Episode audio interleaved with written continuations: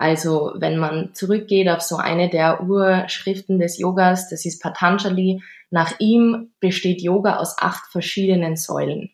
Und die Bewegung, die man Asanas nennt, ist nur eine dieser Säulen. Also das, was wir im Westen kennen von Yoga, diese Verrenkungen, ist eigentlich nur ein Achtel von dem, was das ganze Yoga ist. Herzlich willkommen bei Business of Balance, deinem Podcast für ein stabiles und ausgewogenes Leben im Business. Hier ist dein Host, Daniel Friesenecker. Ja, servus, grüß euch. Wenn ihr da gerade gehört habt, das ist die Pari Sophie. Ihr werdet es auch gleich im Interview hören. Die ist in Wirklichkeit eine Kundin von mir und die ist Yogalehrerin. Und diejenigen von euch, die mich so ein bisschen beobachtet haben, haben ja mitbekommen, dass ich auf Retreat war. Mich noch recht darüber, was heißt gefreut, aber ähm, ja, durchaus bewusst äh, nach einem Retreat gesucht habe, bei dem Yoga keine große Rolle spielt. Tja, ähm, so kann es passieren. War dann doch eine größere Rolle und ich bin erstmals mit dem Thema in Berührung gekommen. Und wenn ich schon eine Weltklasse Yoga-Instructorin und Coachin als Kundin habe, äh, die auch so recht angenehm und nett im Umgang finde, dann wäre es doch eine gute Idee, die hier in den Podcast zu holen. Genau das haben wir getan. Viel Spaß mit der Pari-Sophie und all den Dingen, die sie über Yoga weiß. Und wir haben uns auch so ein bisschen über die spirituellen Ecken unterhalten. Und ich finde, auch da hat sie einen ganz erfrischenden Ansatz. Aber mehr dazu hört, wenn sie jetzt einfach dran bleibt.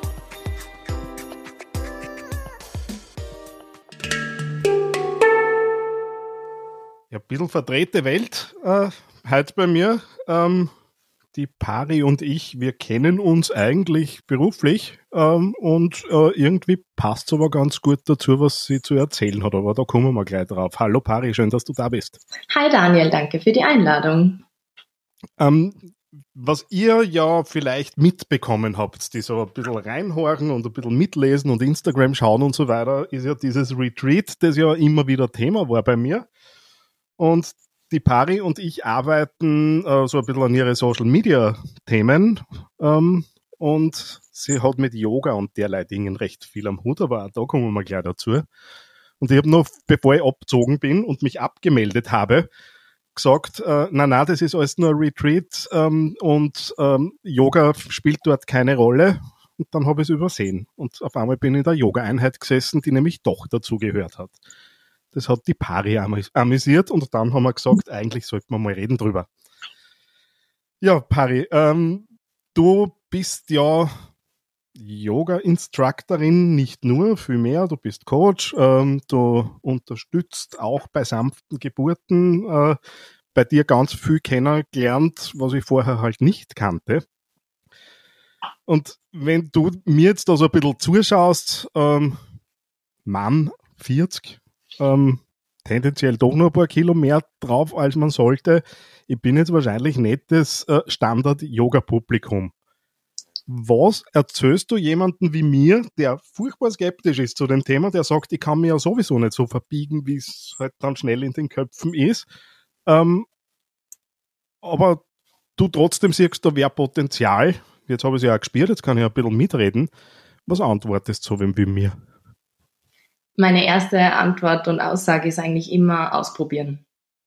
Weil ich so die Erfahrung gemacht habe, dass man es spüren muss. Das ist so mhm. was, man kann schon viel drüber reden, aber ich finde gerade Yoga ist einfach etwas, das man mal selber erlebt haben muss, dafür, dass man sagen kann, ist was für mich oder nicht. Mhm. Ähm, ich sehe es jetzt auch bei, bei meiner Frau, wo wir ein bisschen ein Thema haben mit, mit äh, Hüft-OPs, die da der Vergangenheit waren, beziehungsweise da steht auch noch was an. Ähm, und ich habe es auch bei mir gemerkt, ich bin jetzt zwar körperlich nicht eingeschränkt, aber da irgendwie auf den eigenen Fersen sitzen, das kann, kann ganz schön ziehen. Ähm, und dann hört man halt auch so Dinge wie, naja, ein bisschen Schmerz gehört zum Yoga schon dazu. Das ist jetzt ehrlich gesagt äh, nicht unbedingt Werbung dafür, dass ich sofort zur nächsten Yoga-Einheit renne. Ähm, was, was ist denn so die körperliche Eignung wirklich für den Normalo, der noch nie was damit zum tun gehabt hat, der es noch nie gespürt hat? Wie, wie fit sollte ich denn mindestens sein? Yoga ist für jeden. Ähm, ist jetzt vielleicht eine sehr Standardaussage, aber ich bin der Meinung, dass man als Yogalehrer verantwortlich dafür ist, dass es den Yogis gut geht, ähm, mhm. dass sie mitkommen und mitmachen können. Ähm, ich sage da am Anfang von meinen Einheiten immer ein Gesetz, was meine Yogis schon in- und auswendig können, weil ich seit Jahren das Gleiche sage. Ähm, und das ist, wir unterscheiden zwischen zwei Arten von Schmerz. Mhm. Das eine ist so ein immer schlimmer werdendes Ziehen, wo man sich denkt, boah, eigentlich wäre ich jetzt gerade lieber daheim auf der Couch. Ähm, das ist so der innere Schweinehund, der schreit. Das fordere ich auch sehr gern heraus und das ist auch so gewollt. Ähm, und das zweite ist was, das kommt meistens plötzlich und ist so ein abrupter, stechender, wirklich Schmerz. Das wollen wir verhindern.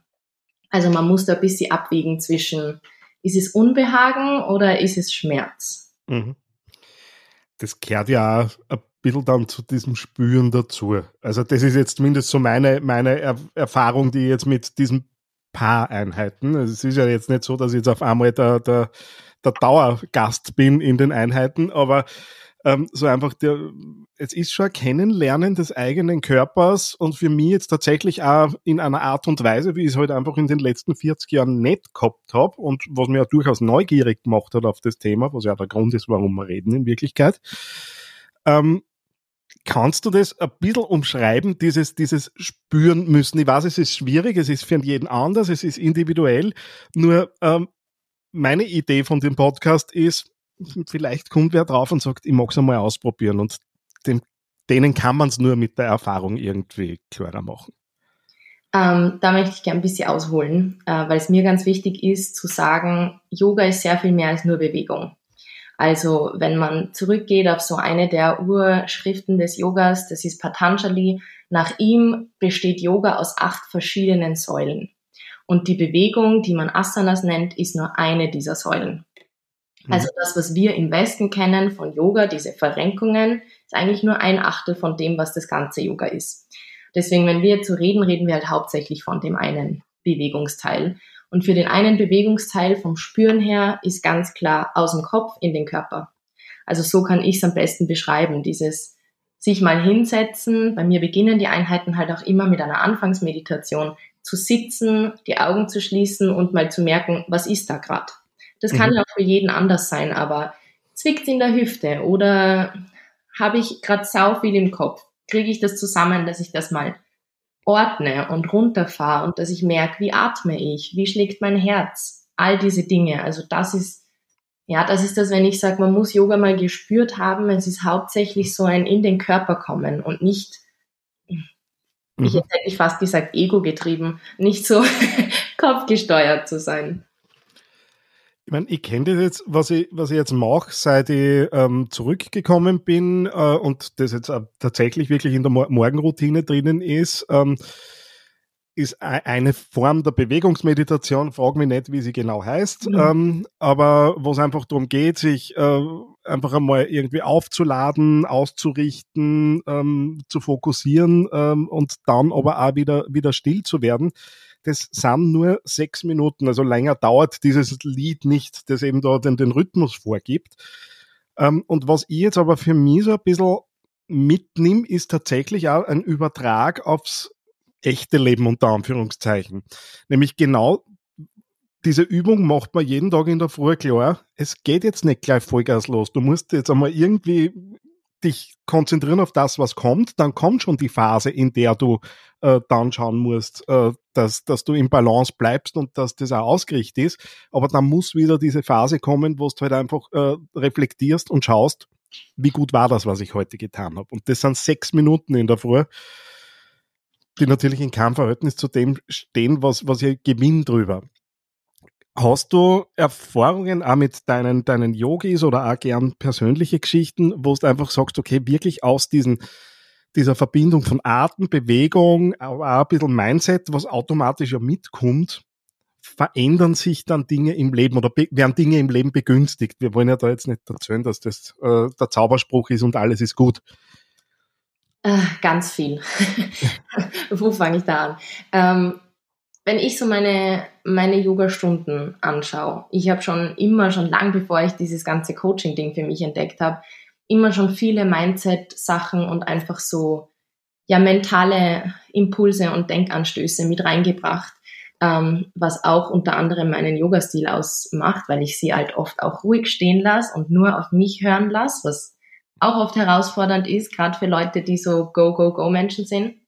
Und ich habe halt einfach gemerkt, dass diese Dinge, diese Denkanstöße und die Impulse in Kombination mit Bewegungen und Bewegungsabläufen, die wir ja in unserem Alltag nicht machen. Also die Asanas, die Bewegungen im Yoga, die haben natürlich auch physisch ihre Berechtigung und Wirkung, aber in Wahrheit geht's halt voll auf den Geist, weil wann stehst du in so einer Verrenkung da und hältst es ein paar Atemzüge? Das machst du ja im Alltag nicht. Das führt halt dazu, dass du flexibler bist und nicht nur im Körper, sondern halt auch besser umgehen kannst mit allen möglichen Dingen, die das Leben dir so zuwirft. Ähm, vielleicht eine Verrenkung zu machen, die du sonst nicht machen würdest, mental, ähm, mhm. und das auch aushalten zu können. Also da habe ich ganz viele Erfahrungen gemacht und ich ertappe halt mich auch oft in Situationen, die so gar nichts mit Yoga zu tun haben, die, wo ich mich zum Beispiel ärgere, wo ich dann eine meiner Lehrer in meinem Kopf höre, die sagen, it's just a sensation, breathe, solche Sachen. Also das, ja, man macht den Connex, je mehr man auf der Matte übt, desto mehr kann man das auch ins Leben übertragen. Es gibt auch einen ganz schönen Spruch, on and off the mat. Das ist so ein, in der Yoga-Bubble sowas, was man mhm. sich gerne erzählt. Ah, das finde ich sehr treffend. Jetzt klingt es bei dir schon durch. Bei, bei mir ist ja äh, schon dabei gewesen. Es hat auch sehr viel mit dem Kopf zu tun. Und es hat auch ähm, natürlich immer so einen spirituellen Geruch zumindest anhaften. Und ähm, Jetzt ist es da manchmal nicht ganz leicht, weil man halt äh, sich sehr schnell verlieren kann und dann habe ich zumindest äh, so aus meiner Ratio heraus oft das Gefühl, es wäre jetzt vielleicht besser, da so ein bisschen Spiritualität ein bisschen runterzufahren, zumindest in der Erzählung, äh, weil es vielleicht sogar mehr Leute abschreckt als, als, als bringt. Ähm, wo, wo, wie, also du bist ja recht tief drinnen, du bist ja top ausgebildet in dem Zusammenhang. Ähm, wie viel Spiritualität braucht oder wo sind so die, die, die Grenzen aus, aus deiner Sicht? Ähm, natürlich tut es was mit uns, natürlich müssen wir uns beschäftigen, natürlich ist Geist in irgendeiner Art und Weise drin, aber am, and, am anderen Ende ob ich mich jetzt bewegen kann oder nicht, ist letztendlich was sehr Physisches äh, und wird wahrscheinlich auch mit Röntgenbildern und derlei Dinge zu erklären sind, sein. Wo ist die Grenze oder wo, ja, wie, wie kann man es weltlich erklären? Das ist vielleicht die beste Ausfrage äh, dazu. Wie kann man was weltlich erklären? Die Wirkung, die das Ganze äh, auf uns hat, die ähm, Auswirkungen in unserem Leben, ähm, ja, ohne dass wir halt irgendwie abdriften müssen in Energien, die da jetzt irgendwie fließen, die man jetzt nicht näher beschreiben kann? Ähm, ich glaube, das eine geht ohne das andere nicht. Ähm, mhm. So ehrlich möchte ich sein, weil Yoga unweigerlich irgendwann zur Spiritualität führt. Mhm. Ähm, alles darf, nichts muss. Das mhm. ist mir auch immer ganz wichtig. Ähm, und ich weiß, es gibt viele Leute, die Spiritualität abschreckt. Ich war auch eine dieser Leute. Äh, ich bin mit einer sehr spirituellen Mama aufgewachsen und war irgendwann so, nein, bitte genug, halt typisch Pubertätzeit, nein, mhm. habe ich hundertmal gehört, brauche ich nicht noch einmal. Und ich habe durchs Yoga meinen Zugang dazu gefunden. Einen anderen Zugang, einen Zugang, mit dem ich, ja, den ich besser halten konnte, ähm, weil ich sehr wohl der Meinung bin, und mir das auch oft fehlt, so in der, in der Yoga-Welt, wir sind Menschen und wir sind jetzt hier. Ja, wir sind spirituell und wir können noch ganz viel mehr fühlen und erfahren als das, was man mit Worten beschreiben kann, aber wir sind jetzt Menschen. Und es ist auch wichtig, nicht überheilig werden zu wollen, ohne mhm. jetzt irgendwem auf die Füße treten zu wollen, ähm, aber es ist schon wichtig, Mensch, sicher zu erlauben, Mensch zu sein. Ähm, und wie kann man das erklären beim Yoga, ohne zu fluffy zu werden, ist, ich will nicht sagen, es ist schwierig, aber es ist das, was Yoga mit einem macht, wenn man sich darauf einlässt, ist halt viel Energie. Und Energie mhm. kann ja alles sein. Ich glaube, das ist der Grund, warum sich viele Menschen so stoßen an dem Spiritualitätsthema, ist, weil man irgendwann mal irgendwen erlebt hat, der das halt par excellence übertrieben hat und man so gar nichts mehr anfangen konnte mit dem Thema. Aber Spiritualität kann alles sein. Das kann von Staubsaugen bis zum, ja, bis zum Yoga-Handstand alles sein. Es ist halt, für mich ist Spiritualität mehr ein Wie und weniger ein Was. Also hat nur damit das äh, jetzt weder von dir noch von den Leuten, die jetzt dann zuhören, falsch verstanden wird. Mir geht es nicht darum, Spiritualität zu verteufeln. Ähm, merke ja selber mehr und mehr, dass ich mich in dieser, diesen, diesen Kreisen recht wohlfühle und dass es etwas tut mit einem und äh, habe halt immer so ein bisschen nur den, den Drang ähm, zwischen Zauberei und, und, und Wirkung auf einen selbst da irgendwie doch nur Abgrenzung zu schaffen, weil ich einfach auch glaube, dass für Schindluder getrieben wird.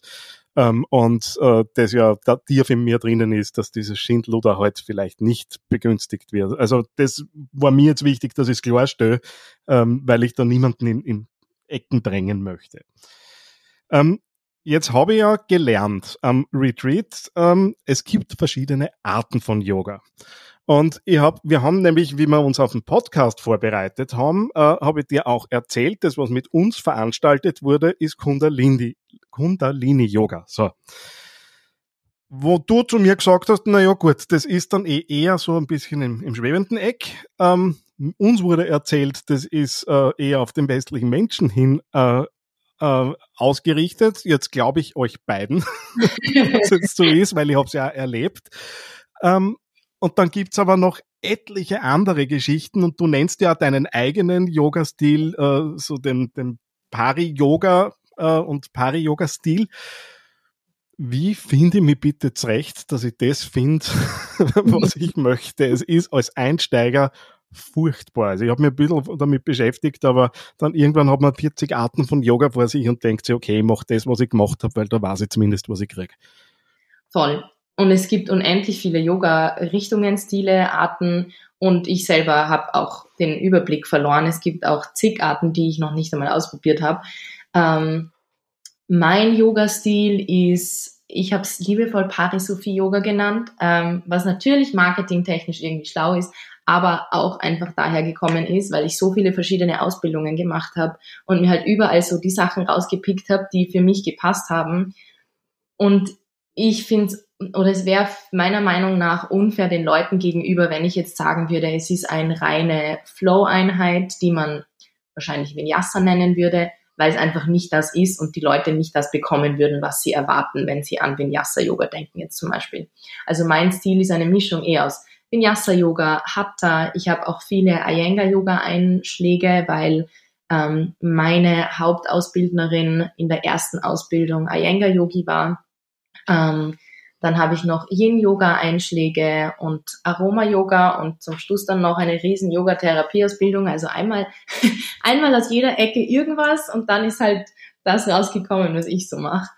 Ähm, und als jemand, sich zurechtzufinden, der gerade so wie du einsteigt, sage ich jetzt einmal, mhm. ist, kann man nicht anders sagen, ist wahrscheinlich eine Herausforderung und ist was, wo man dranbleiben muss, weil selbst wenn was Vinyasa-Yoga heißt, jeder Yogalehrer ist anders. Und es geht nicht nur um die Yoga-Richtung, um den Stil, sondern auch, ob man sich wohlfühlt in dem Ambiente, was der Yogalehrer so erschafft. Mhm.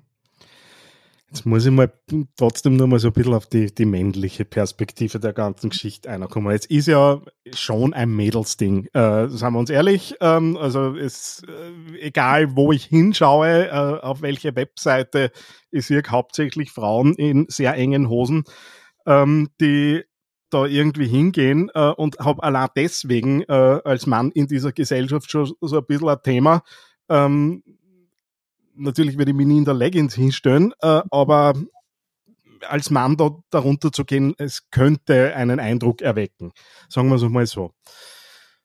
Ähm, jetzt alle, die ich erlebt habe, ähm, bis jetzt sind absolut offen in dem Zusammenhang und da würde ich als Mann wahrscheinlich auch relativ schnell, wenn ich jetzt nicht wirklich irgendwie da Absichten hege, äh, dass ich ein bisschen schauen gehen mag, mhm. ähm, äh, wahrscheinlich relativ schnell klar haben, okay, da ist wer da wegen, wegen der Bewegung. Aber jetzt äh, so diese Berührungsangst, ähm, ich gehe da jetzt in, in, den, in den Mädelssport als Mann. Ähm, wie, wie erlebst du das oder wie nimmt man den Männern so ein bisschen die Scheu, äh, sich da irgendwie einmal ein bisschen zu engagieren? Stimme ich dir voll zu. Es sind auch in meinen Einheiten überwiegend Frauen. Ähm, was ich gemerkt habe, ist, dass, weil ich halt auch viel Firmen-Yoga mache und das halt von Konzernen organisierte Kurse äh, sind, da sind viel mehr Männer als in meinen öffentlichen Kursen, weil ich glaube, dass die Hemmschwelle anders ist, wenn man sagen kann, meine Firma bietet das an, ich probiere das jetzt mal aus. Äh, mhm. Und ich glaube, es ist auch viel genau das, was du beschrieben hast. Viel Kopfkino. Was denken die Leute dann, wenn ich da jetzt als Mann hingehe und ich will ja gar nicht nur schauen und mich interessiert es ja vielleicht wirklich, aber ich bin ja so nicht. Ich mhm. mache das, ich, ich gehe ja wirklich nur hin wegen der Bewegung. Ähm, einfach machen. Also es ist schwierig, wen überreden ist eh das falsche Wort, aber wem das nahezulegen, der nicht bereit ist, halt auch so über den eigenen Schatten zu, zu springen. Weil es ist es ist, sind hauptsächlich Frauen. Das kann man jetzt nicht weg, wegreden, diese Tatsache. Ähm, aber es sind immer wieder Männer dabei und es sind auch voll viele bei mir Männer, wo die Frauen ihren Ehepartner halt mitnehmen und die sich dann super wohlfühlen und irgendwann dann die Frauen aus den verschiedensten Gründen nicht mehr können oder halt mal nicht können und die Männer dann alleine kommen, weil es ja eh so cool mhm. ist. Ähm, also es ist, glaube ich, so der, der Einstieg, diese ersten ein, zwei Einheiten mal hinzugehen und dann ist das eh gegessen. Also Burschen, Hintern hoch, äh, bin auch schon drinnen gestanden ähm, und habe mir auch eine Gruppe gesucht, die ab September wieder regelmäßig losstartet. Sollte wir im Linzer Raum sein. Meldet euch einfach, ich nehme euch mit, dann leiden wir gemeinsam. äh, ähm, aber du hast jetzt eh gerade gesagt, Firmentraining und das, das passt jetzt eigentlich eh nur mal gut dazu, zu dem, was ich jetzt, wo wir auch vorher so über Spiritualität und, und weltliche Dinge geredet haben. Warum macht das eine Firma? Weil da haben wir jetzt ganz sicher nicht den, den selbstfinderischen Aspekt drinnen, sondern da erwarte ich mir ja als Arbeitgeber üblicherweise was, wenn ich meine Leute Zugang schaffe. Ja, ähm, also als Firma gibt's, glaube ich, mehrere Gründe. Ein sehr wirtschaftlich-weltlicher Grund ist, glaube ich, dass es gut ist, wenn man als Firma sagen kann, ich tue was für meine Mitarbeiter und Yoga ist halt einfach auch was, was gerade trendy ist. Mhm. Ähm, und ob die Firmen jetzt wirklich alle wissen, was wir da machen, sei mal dahingestellt. Äh, aber sie machen es halt, weil es gut ist. Ähm, und es ist mittlerweile auch schon ein, ein allgemeiner Konsens, dass Yoga auch mental was macht und mentale Gesundheit ist halt jetzt auch nicht mehr so ein Tabuthema und ist halt auch für Firmen, ja, die wissen mittlerweile, wenn es meinen Mitarbeitern gut geht, dann sind sie auch in der Arbeit produktiver, dann geht es mir gut. Also ist ein sehr begünstigender Kreislauf, würde ich jetzt mal sagen. Ähm, ja, in Firmen, ich glaube, dass Spiritualität auch oft so ein Terminus-Ding ist. Also in Firmen sage ich halt dann was anderes, meine das Gleiche, sage halt ein anderes Wort und es kommt aufs Gleiche raus, nur wird es halt wahrscheinlich leichter verdaulich. Das ist auch genau mein Zugang zu den Themen. Also ich übersetze mir halt das auch immer noch, also ich merke, mein Vokabular ändert sich und ich habe jetzt mit gewissen The Dingen oder be gewissen Begrifflichkeiten weniger Thema, wie ich es vielleicht nur vor anderthalb, zwei Jahren gehabt habe, ähm, weil ich es halt aufladen. Also das Thema Spiritualität war ja bei mir immer sofort, okay, hier ist die Grenze. Na, mittlerweile habe ich es mal mit Bedeutung halt so aufgeladen, dass für mich, für mich passt. Und ähm, ich hoffe, dein Vater hört die Folge nie, äh, weil du hast mir mal erzählt, ähm, du hast, also ich, ich kenne das auch, äh, dieses, äh, diese Geschichte auf Instagram, du weißt, worauf ich raus will, ja. und hast irgendwo gesagt, man darf spirituell sein, aber auch Fuck sagen, weil das ist ja, ja, genau dieses, äh, wir sind alle beflissen und ruhig und in uns gekehrt das ist letztendlich auch ehrlicherweise so ein bisschen die Qualifikation, warum du halt bei mir da im Podcast sitzt. Yay! das muss ich meiner Mutter sagen. Sie wird sich einmal komplett drehen, wenn ich ihr sage, fuck, hat mir ein Podcast-Interview verkauft. Nein, nicht nur, du weißt, äh, dass, dass ich dir ja so recht schätze, äh, aber äh, so ein bisschen es hat, also mir geht es um die Bodenständigkeit, die einfach in dieser, dieser Aussage drinnen ist. Ähm, und ganz persönlich, wo, wo erdest du dich? Wo holst die du auf die Bodenständigkeit wieder zurück? Weil die braucht man auch im Leben. Auf der einen Seite braucht man natürlich dieses, dieses Inspirierte und, und nach vorn zu kommen. Auf, auf der anderen Seite muss man halt dann ab und zu doch mit beide Fürs unten stehen und dann kommt halt das, das F-Wort vielleicht auch einmal. Wie, wie erdest du dich? Oder wie findest du die Balance zwischen die beiden Pole, die es in Wirklichkeit sind? Ich würde gern jetzt ein super, eine super schlaue Aussage raushauen. Äh, in Wahrheit ist es was, das mir, glaube ich, in die Wiege gelegt wurde, was man in dem Zusammenhang jetzt halt sehr positiv sehen kann. Ich bin ein super temperamentvoller Mensch und dieses alles schwebt irgendwie auf einer sanften Welle, was man in der Spiritualität halt oft hat an Emotionsspielraum ist bei mir halt gar nicht. Also wenn ich mich mhm. freue, dann freue ich mich extrem und wenn ich mich ärgere, dann ärgere ich mich extrem. Ähm, und ich glaube, dieses Auf und Ab erdet mich, weil ich nicht so den Abstand habe zu, ja, ich kann mich abgrenzen, aber es ist nicht, als würde ich es nicht mehr erlauben, dass mich das Leben berührt. Mhm. Und dadurch, dass ich auch ein sehr meinungsstarker Mensch bin, auch in vielen Themen, die sich vielleicht reizen würden mit Spiritualität wie Politik und gesellschaftskritische Sachen und sowas. Da bin ich einfach auch sehr leidenschaftlich dabei und da hat man gar nicht so die Möglichkeit, so abzuheben, wenn mhm. man so meinungsstark ist, was weltliche Themen betrifft. Ähm, also ich habe da leider kein Geheimrezept. Das ist halt einfach irgendwie mein, mein Charakter. Die nächste ohne Geheimrezept. Irgendwie zieht sich das durch. Ähm, ich habe mich ja sehr bemüht, äh, so alle Klischees jetzt irgendwie anzusprechen, die es so gibt. Was gibt's denn so in der Wahrnehmung zu dem, was du machst? Ähm, und du bist ja, wie gesagt, auch im Coaching, du unterstützt ja auch mit Methodiken in anderen äh, Lebensphasen, also Geburt haben wir vorher angesprochen. Aber was ist denn so das Vorurteil, das Klischee, die, die, die festgefahrene Meinung, die da draußen ist, wo du da denkst, pah, das war jetzt echt einmal an der Zeit 2023, dass wir da drüber gängen äh, und äh, ja, mal eine andere Sicht der Dinge auf die Sachen kriegen. Gibt's was? Zwei Sachen fallen mir ein. Das eine ist eh das, was ich schon die ganze Zeit äh, versuche zu sagen. Keiner ist perfekt und es ist nicht so, dass man dann Regenbogen pupst und auf einer Wolke schwebt und das Leben immer wunderschön ist. Ähm, ist nicht. Mhm. Und das ist auch ganz wichtig, weil mir kommt oft vor, dass sobald man sagt, ich mache Yoga oder ich bin Coach, dann ist wie so eine imaginäre Mauer zwischen den Leuten und dir, weil die Leute glauben, oh Gott, dir dir Leben so voll auf der Reihe und ich sandel hier herum, scheiße, soll ich mich mit der unterhalten? Ähm, ist halt nicht. Wir sind alles Menschen und ich, ich habe da auch mal was Witziges. Ich glaube, mein Bruder hat mir das geschickt. Das war irgend so ein Meme, wo wer halt geschrieben hat, jeder glaubt immer, Yogis sind so Licht und Liebe und dabei sind wir die verrücktesten von allen. Ist halt so. Man findet nicht irgendwie den Weg zu sowas, wenn man ihn nicht braucht. Also mhm. wäre ich als überperfekt geboren, dann bräuchte ich das ja auch alles gar nicht, um das jetzt so sehr überspitzt zu sagen.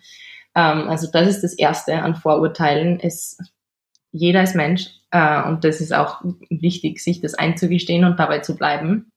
Und das Zweite ist, dass dieses ganze Wuhu-Ding mit Energie und Steine, ich halte hier auch die ganze Zeit schon einen Stein in der Hand, Steine und ätherische Öle und Räucherstäbchen und dieses ganze Ding, das ist alles nicht so verrückt und nicht so hexerisch, wie man meinen mag. Man kann das natürlich auch auf wissenschaftliche Art und Weise irgendwie alles erklären.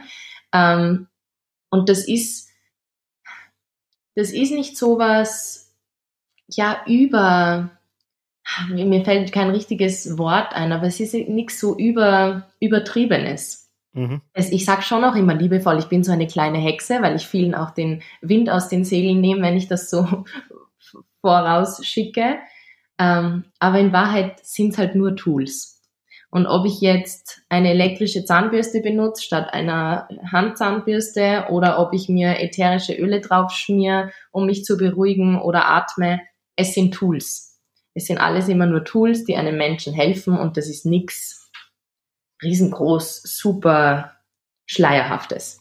Also zu der Erkenntnis bin ich selber auch jetzt mehr und mehr gekommen. Äh, es ist mir am Ende egal, ähm, was jetzt dann die, die ob es dann wirklich naturwissenschaftlich erklärbar ist oder nicht, solange es mir hilft ähm, und mir niemand Schaden damit zufügt ähm, oder ich mir selber Schaden damit zufüge, äh, ist alles gut.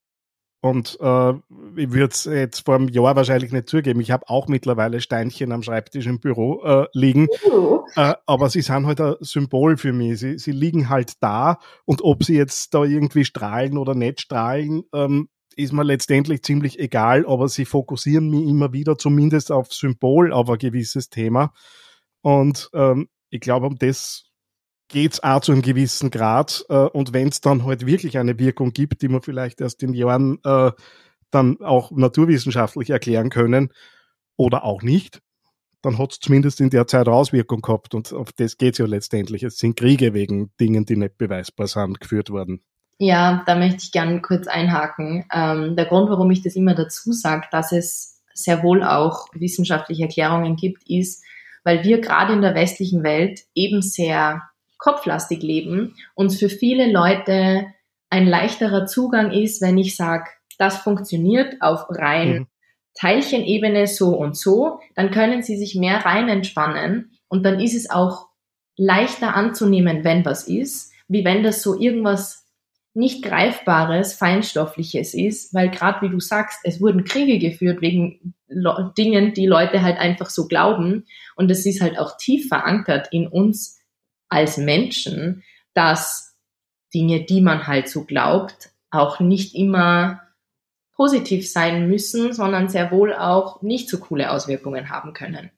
Pari, wir können das, glaube ich, genau so stehen lassen. Ich sage vielen, vielen herzlichen Dank, dass du uns ein bisschen in, in, deine Welt mitgenommen hast und meine furchtbar naiven Fragen so geduldig ertragen hast. Sehr gerne. Danke für die Einladung noch einmal. Danke fürs Zuhören.